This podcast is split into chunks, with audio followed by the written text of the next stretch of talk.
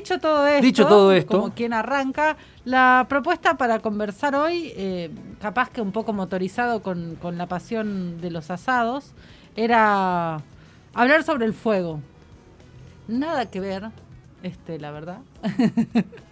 Pero me parece un tema súper atrapante. No sé si a ustedes les pasa que, que se vuelve así como una cosa hipnótica el fuego. ¿No? Digo, en- cuando está controlado, cuando está visiblemente a mano y cuando Sí. podemos dejarnos eh, jugar con el fuego. Y a- hasta donde sé, eh, y me anticipo, pido disculpas, no puedo con mi, con mi genio, eh, el fuego es el principio de la, de la reunión de la humanidad, si se quiere, ¿no? Es como el principio de, de che, nos marca juntemos. Una, marca una era. Claro, che, nos juntemos, ¿cómo nos juntamos? Este, eh, entre recolectores, cazadores, alrededor del fuego. ¿no? Sí, como- sí, en términos generales, yo lo pensaba también como una de las primeras tecnologías, ¿no? Incorporadas en la humanidad. Eh, digo, en esto, en esta era hipertecnológica que tenemos, eh, pensar en el fuego como una tecnología en sí misma es eh, parece absurdo y sin embargo no, fue lo que permite no solo procesar alimentos y de hecho este, evitar un montón de enfermedades, sino también esto, la reunión, la mística, tiene, tiene un montón de componentes que va hacia, hacia lugares muy distintos. Pensaba como una eh, lluvia de ideas de hacia dónde te lleva el fuego. El fuego en general, digo, cuando uno está así como eso, en reunión o una fogata, eh, esperando cocinar algo a la llama, eh, en general tiene esa, esa relación en donde vos te podés quedar mirando solo el juego de, de- los colores y de, y de las imágenes que ahí se arman. Digo, lúdicamente es súper súper interesante.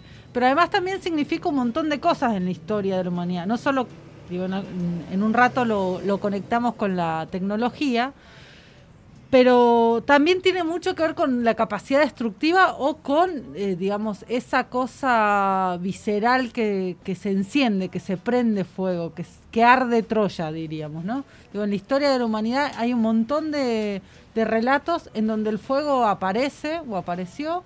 Eh, en este año, en nuestra realidad, eh, el fuego sacudió, por ejemplo, la Patagonia en muy poco tiempo y, y, digo, generó unos daños tremendos, así como tiene esa capacidad eh, para colgarnos, para trasladarnos, para ser creativos y creativas, incluso, ¿no? Todo lo que podés delirarla eh, con el fuego, digo, filmando el fuego, eh, la fotografía de los fuegos son súper interesantes. Eh, todo lo que narrativamente también se crea alrededor de, del fuego o, o de lo que el fuego se lleva. Eh, sin embargo, también es tremendamente complejo, ¿no? Tremendamente destructivo. Es como el agua, ¿no? Imprescindible, pero a su vez Pero descontrolado. es Medido. Lo vimos bueno hace poco, este, lamentablemente ahí en, en el sur. todo el el que se está ahí de a poco reconstruyendo, otra, digamos, corriendo contra el tiempo también y contra el clima, que se viene eh, en los periodos más fríos de la Patagonia y en donde eh, mu- muchísimas casas y familias, nada, perdieron absolutamente todo con los incendios. El fuego viene siendo una estrategia también del avance inmobiliario muy fuerte. Hubo el año pasado un- una ley para, para poder controlar cómo prevenir la venta desmedida de predios que han sido prendidos fuego justamente para la especulación este ¿no? de, Sí. digo se utiliza como mecanismos también de eso de, de saqueo de la Sí, tierra de privatización y un mecanismo coercitivo, ¿no? mercantilización Ah, no te creí, te quemo todo. te quemo todo.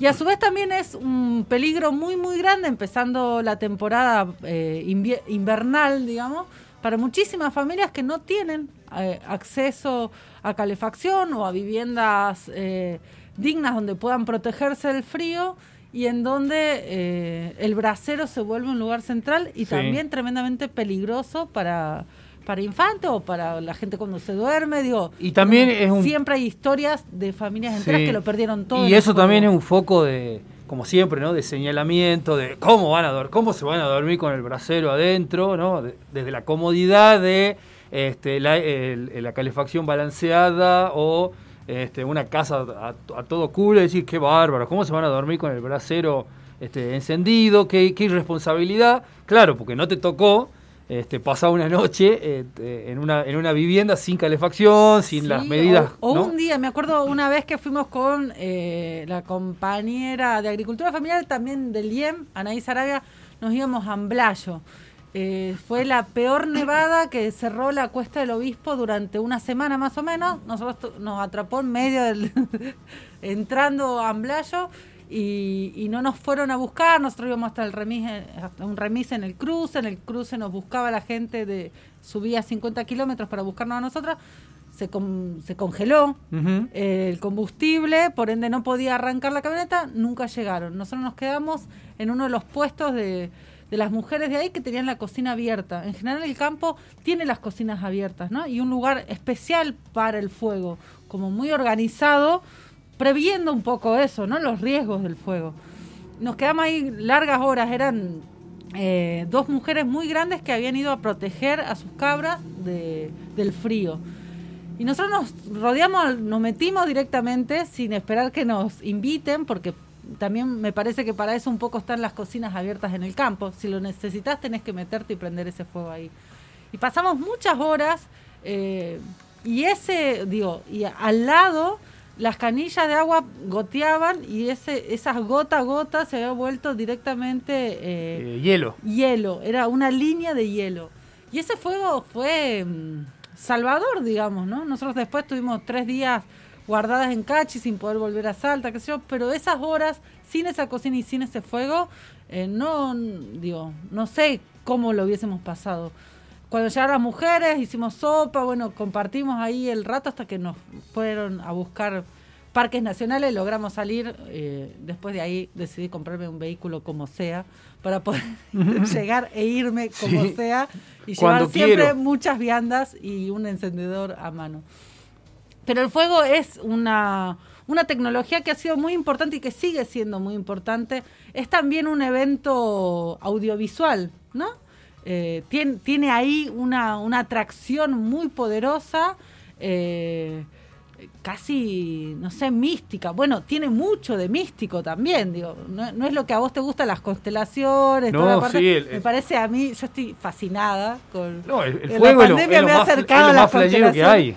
Eh, y lo- en los rituales, en los rituales es recontrapotente eh, poder escribir lo que sentí, lo que necesitas deshacerte, poder y, y mandarlo al fuego. Bueno, en la ceremonia de la Pachamama, Sí. la- saumar, el humo. Digo, por todos lados el fuego es parte de nuestra cotidianeidad. Sí. Y tiene lugares muy importantes, no solo en el día a día, en la comida eh, y en las bebidas. No, pero, pero aparte también hay como una diferencia porque eh, para, para el argentino, ¿no? El, el asado, el fuego del asado, tiene toda una significación que no es lo mismo eh, ese mismo asado meterlo al horno. A pesar que va al fuego, no tiene, eh, es otra cosa. Decir, no, ¿cómo poner el asado en el, fu- en el horno? Y el arte de prender el fuego, No, la cantidad de chamullos que se habrán dado en la Sí. historia de, lo, de la seducción de la humanidad sobre cómo se prende el fuego. Pero yo tengo la posta. Recomen sí, sí, todos tienen la posta. Perdón, es la clásica. es la yo tengo la A posta, ver, ¿cuál es, es, así. tu posta? Es la, la- yo tengo la posta. A ver. No, eh, yo como prendo el fuego hago este, directamente pongo el carbón, tipo un origami, armo un origami Sí. de carbones con este, rollos de papel Sí. este, enrulado y hecho en círculo. Con la botellita al medio, No, no, sin no, la botellita. sin la botellita, Está en solo la escala siguiente. Hago aros de papel y voy intercalándolo muy, este es un trabajo pero preciso, Artesanal. artesanal, carboncito, ¿eh? y ahí y se prende solo. Y después le un poco de nafta. Ah, este, bueno. Eso no es, eso no es el no origami, era es el nafta. No, no, no. O, o, por supuesto El que sin- algodón con sin- alcohol, No, no, sin combustible, así. Pero eh, te tengo, en, en lo de mi viejo hay un adminículo que adquirió él, que me parece muy bueno, que es este como un secador de pelo gigante, pero que es para este, prender fuego, es como un, la- no es un lanzallamas, sino tira, es una turbina de Bueno, los albañiles mientras construían Muy la piola. casa, yo no sé qué era, no era un secador de se pelo. usa, se usa un secador de pelo, hay gente que usa secador de pelo, pero esto Sí, está bueno. es como la nafta el secador de pelo. No, no, no, porque es aire, es aire caliente. Lo que tiene bueno esto es que si vos tenés la parrilla mojada por la lluvia, Claro. con esto es, haces- es, es muy bueno. Te acelera un poco el... eh, Sí, te ayuda. está Lo muy bueno. es la, la tecnología ayudada. banco el secador de pelo que compró este Charlie García. Mira. Al principio lo gastábamos, decíamos, "Mm, viste, típico. Sí, sí, porque es Típico medio- gaste de chabón. Hay, hay una machiruleada ahí. en Totalmente. donde, no, Fue víctima de eso, tiene mi que, padre. Tiene, tiene que ser. Pero este, después, ahí estamos sin todos. ayuda. No, hay que, todos, hay que Juan. ayudar. Obvio ¿cuál que sí. problema? Pero O sea, después de que lo gastamos un tiempo en broma, ahora haces el asado con eso y haces en cinco minutos está listo. No, no, no. A mí me gusta mucho marchando. cocinar al disco. Qué lindo. Y ahí la llama tiene su, su encanto. Sí. Eh, y bueno, y la clásica fogatita, ¿no? Armar el espacio de fuego y la fogata. eh, Sobre todo en días fríos está la- el fuego del asado y el fuego. Sí, a la nochecita, Claro. tarde que pasaba así como el matecito a, a un vinito. Y todo, y todos flayamos también en algún momento, eh, parrilla, horno de barro, alguna otra para la, para cocinar a la cruz, a la cancana, aunque no lo uses nunca. Pero qué lindo que queda. pero todos flayamos ese, ese Bueno. patio de casa. De ahí al brasero Sí. también, digo, este... La eh, salamandra también la tiene su, su salamandra magia. es zarpada. Nosotros en casa tuvimos salamandra un largo tiempo. Ahora hay unas como más tecnológicas, Sí. más caras también, eh, pero bien vidriado para que se pueda interactuar mucho con, con el fuego. A mí me sigue pareciendo alucinante y en la parte de la, de, de la mística también me parece que es muy, muy Sí. importante. Por eso ahora, por ejemplo, en, eh, en- en- en, eh, donde estamos viviendo actualmente, eh, hay esa la falsa chimenea para poner el, el leño a, a gas. Sí, qué horrible. Y me parece un chamul. ahí el Sí. error más grande de la humanidad. Así que estamos, estamos diseñando un mueble para donde va el televisor, para va- eso va Para a ser tapar. una claro, lo vamos a usar de, este, como no tiene el leño hogar, hay, hay estufa este, balanceada, eh, a tiro balanceado, eso se va a transformar en un, eh, un lugar para guardar cosas. Sí, sí, sí. Y después, bueno, desmontaremos todo. pero Muchas estamos ahí. plantas, sino ahí. Sí, obvio, también. porque es como que ahora es un, parece un pesebre constante. Hay una, una fuente con un duende. eh, está, está ideal para un pesebre, ponele. Pero No estamos en si a mí el pesebre. leño hogar ese falso es como que no. Bueno, al pesebre le falta fuego. Siempre le faltó Sí. fuego, ¿no? Es como, y además es una época rara que les de- se deben haber cagado de frío. Aparte, en, en la- en el lugar también, ¿no? La amplitud térmica, a la mañana Sí, calor, a la noche fríos no, bajo cero. no. Pero bueno, son- Hay algo ahí que, que científicamente no, no, no no vamos, lo cierra. no voy a permitir que en este, en este lugar se discuta la Biblia. Bajo No, ningún no, punto de vista. no. Palabra sagrada. No es ese, era el lugar del fuego. El El, lugar, lugar del del fuego. fuego. Este, bueno, un poco era eso, este, recordar eh, qué lugar ocupa, ¿no? Y con respecto a lo de la tecnología, bueno, ya hace rato que vengo pensando en la tecnología, mal o bien, no quiere decir que, o sea, pensar no quiere decir que uno llegue a algún lugar, solo lo, lo piensa y esa ya es la acción en sí misma. Pero ya es, una, es un montón eh, intentarlo. Pero dentro de eso, eh, la tecnología con, con la que hemos conversado en distintas eh, columnas y en distintos momentos, es hoy sí o sí la de las telecomunicaciones, que además está prendido a fuego. Es una gran batalla que se viene dando. Las últimas semanas han sido de cruces muy, muy fuertes también con las empresas, el Estado. Hay un movimiento muy eh, complejo. Sí, hay que expropiar. Hay muchas redes que estamos organizadas, que estamos discutiendo, no, o sea, no es solo el ente público, en este caso NACOM, que viene discutiendo los aumentos y la calidad y el derecho a la tecnología, por decirlo de alguna manera, pero a la comunicación como, como un derecho humano, como un derecho habilitante. Eh, hay muchos colectivos nacionales, algunos más concentrados en Buenos Aires, así como en su momento estuvo la Ley de Servicios de Comunicación Audiovisual, presidido por la coalición por los 21 puntos eh, para una comunicación democrática. En este caso también sigue habiendo, y es un momento muy caldeado. El, el pedido de aumento de, de tarifa o ni siquiera el pedido, el aumento eh, autónomamente decidido por las empresas, sobre todo por Cablevisión, Sí. eh, habla también de una mirada política sobre quiénes pueden o no pueden tener derecho a, a la comunicación y a la conectividad. Sí, que atribuyen, lógicamente, la pandemia, que eh, hubo un congelamiento de tarifas durante todo el año pasado eh, se vencen Como un congelamiento para todos y todas. Se, venden, se vencen los DNU presidenciales y este, las empresas avanzan. Eh, es lo que no. Eh, a ver, si, si nadie está ganando más, eh, ¿por qué las empresas de telecomunicaciones tienen que ganar el triple, no? Por no bancar un poco además se ha vuelto un, un, elemento esencial para la vida laboral, estudiantil y también para la recreación, digo. Y, y algo para aclarar, no es que tienen pérdidas eh, ganan un poco menos. O sea, ganar ganan siempre. bueno, pero si hacemos una comparación de esto con lo que ha sido la ley de medios, por ejemplo, que eh, justamente uno de los multimedios ha conseguido que la cautela, uno, una cautelar. presentar una cautelar y que por medio de la justicia se frene esta eh, adecuación a la nueva ley de medios, ahora también lo ha conseguido, ¿no? Porque por medio de un DNU se crea, se considera, o se, sí, se considera o pasa a ser los servicios de de telecomunicaciones como un servicio esencial y hay una justicia que hoy ha también ha como que frenado ese decreto, entonces por eso es que han decidido subir los precios. O sea, hay un, no, y la una relación entre lo que todo el tiempo viene, digo, eh, da para prender fuego varias cosas, ¿no? en ese caso. Eh, eh, sobre todo en, estas temáticas viene operando fuertemente, digamos, en, en cuanto a la, bueno, como un actor político que, pareciera ser que no es, pero es, claramente ya hace mucho tiempo eh, lo, viene ejerciendo.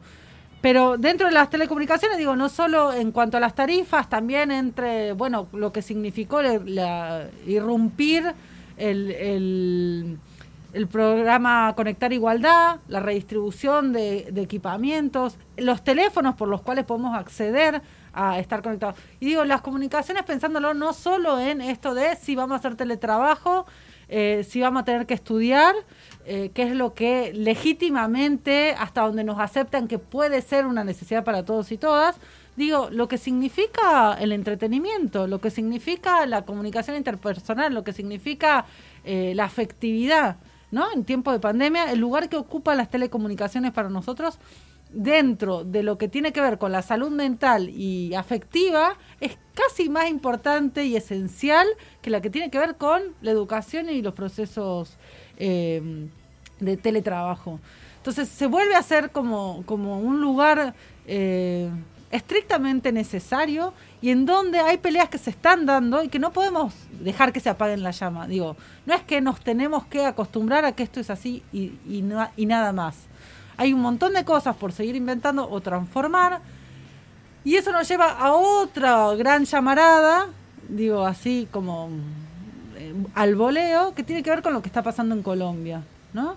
Que también es un pueblo que está ardiendo, se ven barricadas, se ven un avance muy, muy, muy fuerte de de la policía, de la represión, con un sistema muy parecido en muchos casos a las represiones que se venían dando en Chile, por ejemplo, ¿no?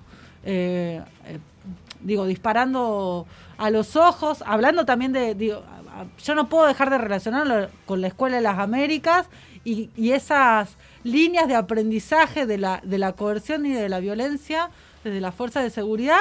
Eh, que no es que es casualidad que se les ocurre, es que alguien les enseña técnicas y les da instrucciones de cómo hacerlo más efectivo.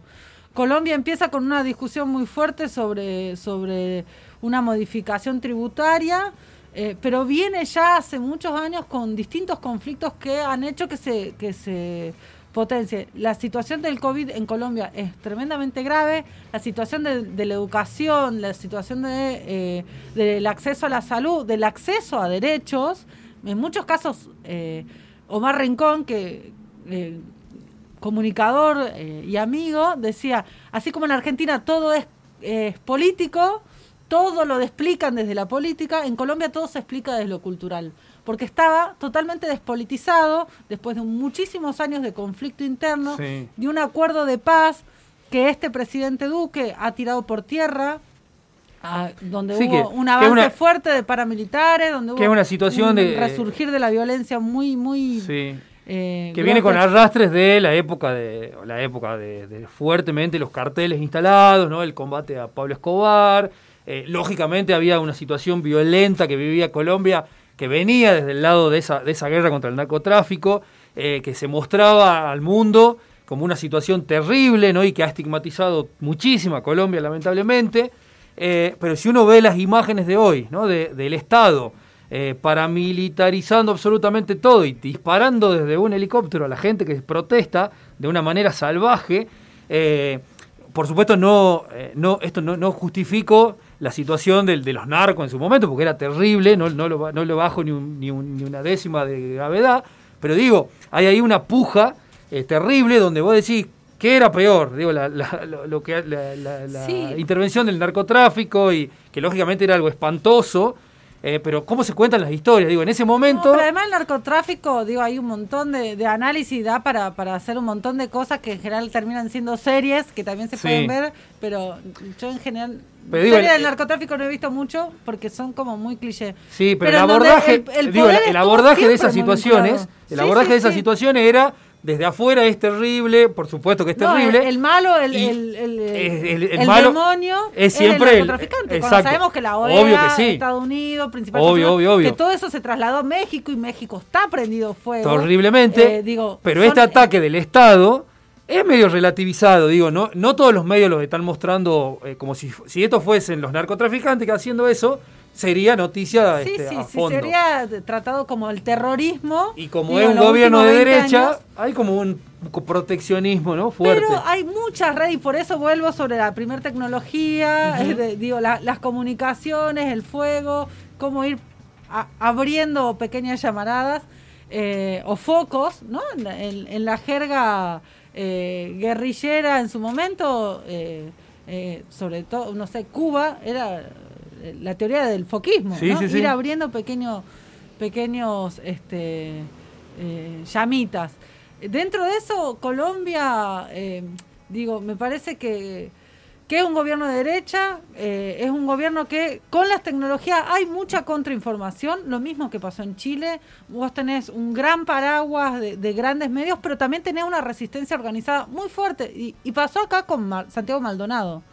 Después de todos los, desaparecidos y desaparecidas de la dictadura, Santiago Maldonado tuvo que aparecer. Y eso no fue casualidad, y eso no fue que se les escapó, y eso no fue que eh, se olvidaron de cómo hacer desaparecer gente, porque muchas veces lo hacen. Fue un montón, una comunidad agitando, agitando, no solo a nivel nacional, no solo desde eh, la FM Alas de, del Sur, del Bolsón, en donde fue una de las primeras en sacar comunicados, donde circuló por WhatsApp, por Telegram, por un montón de, lugares y donde se hizo un eco muy grande de resistencia para pedir justicia y que ese cuerpo aparezca. Como símbolo fue muy poderoso, digo, más allá de la enorme injusticia y de que todavía necesitemos el esclarecimiento de la responsabilidad de Gendarmería sobre ese cuerpo y la política represiva del macrismo que también fue tremendamente, digo, es muy duque es muy Chile. Sí, Colombia, eh, digo, no, no es casualidad. Eh, y no nos podemos acostumbrar a eso, porque también la derecha viene como dándolo por sentado. Colombia no es un pueblo que haya resistido activamente en la calle, o sea... Históricamente, digamos. Históricamente no tiene esa trayectoria. Y hoy están, y están volcados a las calles. pleno. Y a su vez los medios alternativos, comunitarios, las distintas estrategias que la ciudadanía se está dando, está haciendo que en muchos lugares se esté reclamando por cada uno de los muertos que, van eh, cayendo o por cada una de las horas de paro que se, que se siguen este, llevando adelante. Entonces. Contra medidas realmente este, coercitivas desde lo económico. Y a su vez que uno dice, bueno, era una reforma tributaria. Mm. ¿No? Como, no te, no, a ver, solo es una reforma tributaria, es una reforma tributaria que implica un montón de otras aristas. Pero suena... Implica una decisión política sobre un Estado en un momento muy complejo de la Pero la reforma tributaria suena a eh, eh, un reino este, que manda subir los, claro, justamente los impuestos a la, a la corte de los pobladores de de, la villa, ¿no? Es como muy, muy, eh, muy antiguo. Y es un momento muy sensible para la gente. Digo, hay gente que está asalariada y que más o menos puede bancarse un poco más, un poco menos ajustar. Pero la gran mayoría de la humanidad, digamos, es la pobreza, vive en la pobreza. Entonces cualquier ajuste es eh, suprimir platos de comida. No estamos jodiendo, digamos, es si vos no podés acceder a determinado sistema de salud, se te van a morir al lado. Eh, entonces, estás jugando con, con, los miedos o con, con las angustias más humanas. Y ahí hay un error también muy, muy complejo, digamos. Em, y inevitablemente te va a tocar cerca. Te va a tocar cerca y somos pueblos, América Latina, somos pueblos que tienen mucha trayectoria en una desigualdad eh, de muy larga data. Entonces no es lo mismo que te ajustás uno o dos años en Europa y no viajás y bueno, más o menos bancás. Escabiás un poco más y te la bancás. No, acá tiene que ver con historias mucho más complejas eh, y en donde ese margen de maniobra es hambre o no hambre. Es morir desde nutrición o no morir. Es poder curar una enfermedad o no. Es tener para el paracetamol o no. Es tener para los forros o no. Es tener para, digo, a lo más básico. Eh, y cuando hablamos de derecho, eh, lo más básico es indiscutible. ¿no? Y en eso tiene que ver la accesibilidad al placer, al goce, al disfrute y a la información y al deber en las telecomunicaciones, en un fuego que nos encuentre con las distancias necesarias, pero que nos vuelva a hacer sentir parte, o en las consignas, en las luchas que eh, de una manera u otra hacen, hacen arder las desigualdades. Es genial esto que planteas, porque vengo siguiendo la, columna eh, y siguiendo tu hilo de pensamiento, y con esto último que decías, terminamos eh, haciendo foco en que la desigualdad máxima, ¿no? más allá de, estratos sociales y capacidad económica, la desigualdad máxima termina siendo en las cosas básicas, en el goce, en la posibilidad de comer algo, eh, en la posibilidad de resguardarte del frío, o sea, cosas básicas que hacen una, un abismo, digamos, entre una sociedad y otra. veces el lugar en donde nos chicaneamos, nos reímos, no, no, no ni hablar. necesitamos legitimarnos. No, bueno, es un postre, pero no era tan caro, lo conseguí de oferta, ¿no? O sea, el placer siempre está, bueno, para mí es mi, el gran aporte del feminismo. Eh, recuperar el placer como categoría Total. sin necesidad de explicar. No, pero, sí porque sí, porque me gusta, porque quiero y ya. Eh, cosas básicas, digo, poder comer una rica comida sin tener que dejar eh, medio sueldo en eso tan básico y si querés lo llevo más allá. bueno, porque el placer muchas veces se volvió también una, mercantí, una, una mercancía eh, exclusiva y excluyente. Y ahí es donde está el problema. ¿Y, cuántos casos hay? Son un montón de este, parejas que no pueden disfrutar plenamente su vida sexual porque viven en una casa de dos por dos con, con los pibes dando vuelta y claro, y no da. Entonces termina eso influyendo en lo básico. Es, tremendo. En, casi todo. En casi todo. Y si hay algo que los colombianos nos han enseñado y nos siguen enseñando, es que la vida se la goza. No hay otra. No, ni hablar. Este, totalmente. Eh, sí, sí, sí, perdón. Ah, pensé que tenías este. La verdad que sí, bueno, como siempre, este, me repito, pero es este, fundamental esta columna. Agradecerte, Ana, siempre, siempre, siempre este, por, por, por, para pensar. Nos, nos haces pensar siempre. Bueno, aprender fue Importante. Eh, y bueno, y tenemos eh, dos canciones. Tenemos que elegir una para, para compartir, para, para el cierre. Eh, dos canciones que se van de lo, de lo que... Porque vos decís, canciones que tengan que ver con el fuego y intoxicado con Andrés Calamaro, tira de una. Este, o alguna, o alguna de los redondos. Bomba estéreo re bien también. Bomba estéreo re bien. Pero en una este lista recopada del fueguito. Hay canciones alternativas que este, propusiste. ¿Y cuál, cuál, cuál elegimos? Eh, elegimos una que está muy buena. Además, me parece que es como. como como que lleva un poquito a ese nivel de, delirio y cuelgue que lleva a enfocarse a mirar solo la llamita. Sí. Eh, paso por el fuego. Bien. Eh, no conozco a quienes son sus intérpretes, porque no llegué a googlearlo, me la mandaron recomendada. Eh, un profe de un taller de aprender a escuchar que estamos haciendo los viernes, eh, Fer Fernando Blasco, sí. un tucumano. Y así que vamos a ver si les gusta. Después eh, investigamos un poco más. O bueno, el Edu capaz que sabe que él sabe todo de todo esto. Paso por el fuego es nuestro tema de la una. Eh, nosotros vamos a la tanda que estamos debiendo y ya venimos para, para el final. Eh, muchas gracias, Ana. Un gustazo.